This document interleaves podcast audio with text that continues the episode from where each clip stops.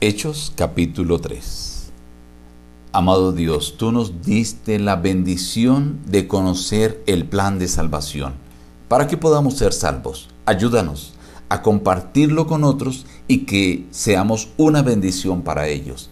En el nombre de Jesús. Amén.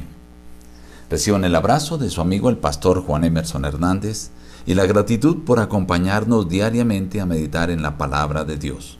Hoy Meditaremos en la parte del capítulo 3.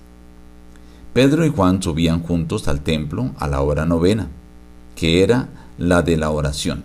Había un hombre cojo de nacimiento.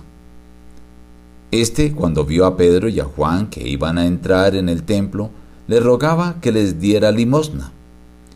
Pedro le dijo, no tengo plata ni oro, pero lo que tengo te doy. En el nombre de Jesucristo de Nazaret, levántate y anda. Al instante se le afirmaron los pies y tobillos, y saltando se puso en pie y anduvo, y entró con ellos en el templo, andando, saltando y alabando a Dios. Mientras el cojo, que había sido sanado, tenía asidos a Pedro y a Juan, todo el pueblo atónito concurrió a ellos al pórtico que se llama Salmón. Al ver esto, Pedro habló al pueblo.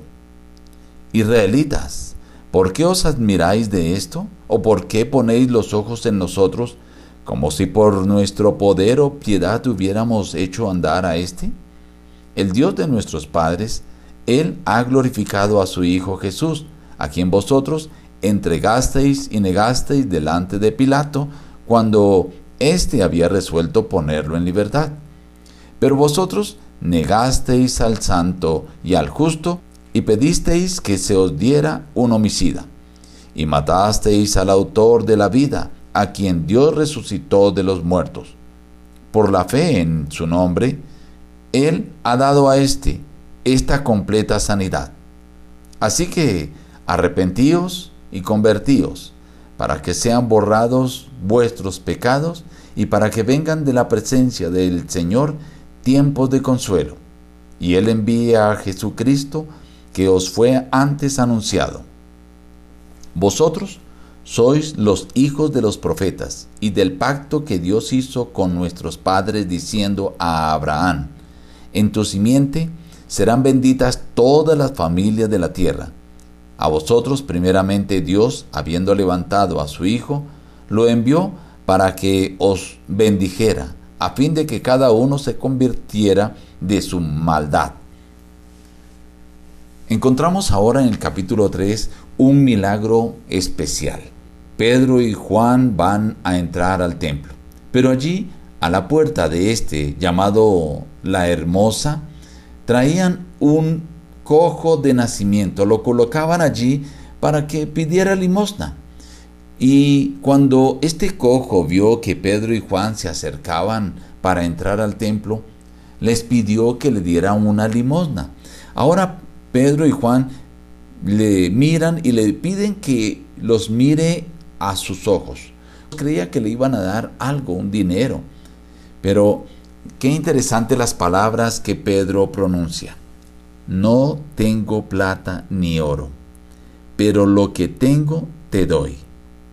Y seguidamente le dice, en el nombre de Jesucristo de Nazaret, levántate y anda. Ahora Pedro extiende la mano, lo toma, lo levanta y dice la Biblia que los pies y los tobillos de este paralítico de nacimiento se afirmaron.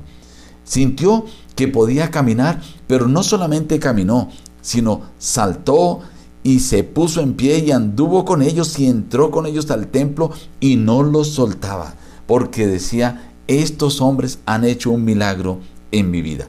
Toda la gente conocía a este cojo que colocaban en la puerta del templo porque al parecer desde mucho tiempo atrás lo colocaban allí. Así que esto hizo que toda la gente se aglomerara alrededor del pórtico que se llama Salomón, donde estaba Pedro y Juan allí. Y el que ahora había sido sanado, cogiéndolos a ellos ahí de alegría, no los soltaba. Ahora entonces Pedro le dice al pueblo, mire, no somos nosotros, ni es por nuestro poder o piedad que se ha hecho este milagro.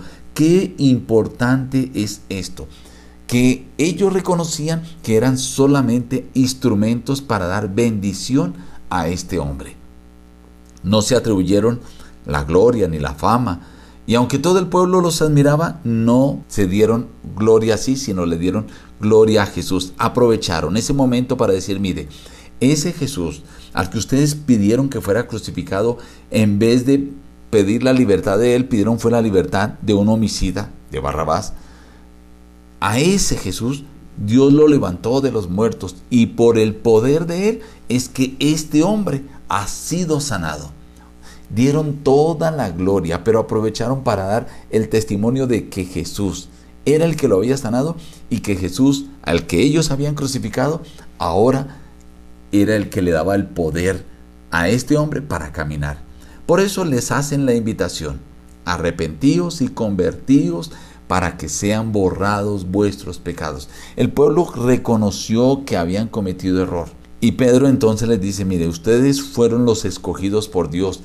Por eso Dios mandó el plan de la salvación primero a ustedes. Mandó a Jesús a ustedes primeramente para que en medio de ustedes se levantara el Hijo de Dios y los bendijera y ustedes se convirtieran de su pecado. Bueno, mañana continuaremos el discurso de Pedro, pero aquí encontramos una amonestación fuerte que Pedro hace. Estimado amigo, hoy también tú y yo debemos reconocer que cada milagro ha sido hecho por el poder de Dios. Pero Dios nos ha dado a nosotros una bendición, que es la de conocer el plan de la salvación. Y tú y yo tal vez ya hemos aceptado a Jesús como nuestro Salvador. Ahora el Señor desea que tú y yo nos convirtamos en bendición para otros. Y eso que hemos recibido de Dios debemos compartirlo con otros. Esa es la invitación que te deja el capítulo en este día para que te conviertas en una bendición y otros a través de ti puedan ser salvos. Nos despedimos diciendo, busca a Dios en primer lugar cada día y las demás bendiciones te serán añadidas. Que Dios te bendiga.